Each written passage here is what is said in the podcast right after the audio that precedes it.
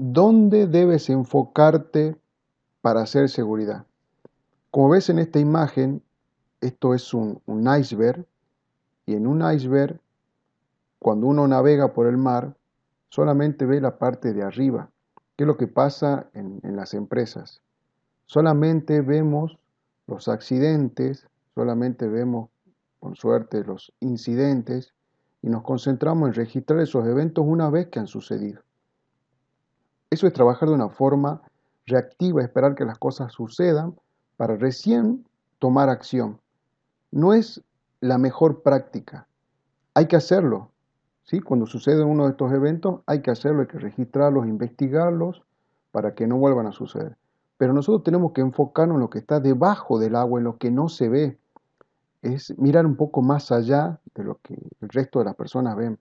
Enfocarnos en registrar y detectar los actos y las condiciones inseguras. Enfocarnos en hacer más inspecciones de seguridad. Enfocarnos en las auditorías de seguridad.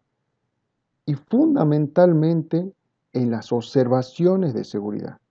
Ahí donde está lo más importante de todo esto, que es lo que ocasiona todo lo que está arriba, que al final se ve cuando sucede, que son los daños, los accidentes y los incidentes, es enfocarse en el comportamiento riesgoso de las personas.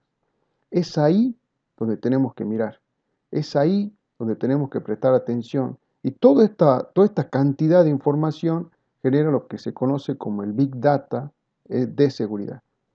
Tenemos que analizar toda esa información, todo ese big data de seguridad para hacer prevención y no llegar a los accidentes y los incidentes.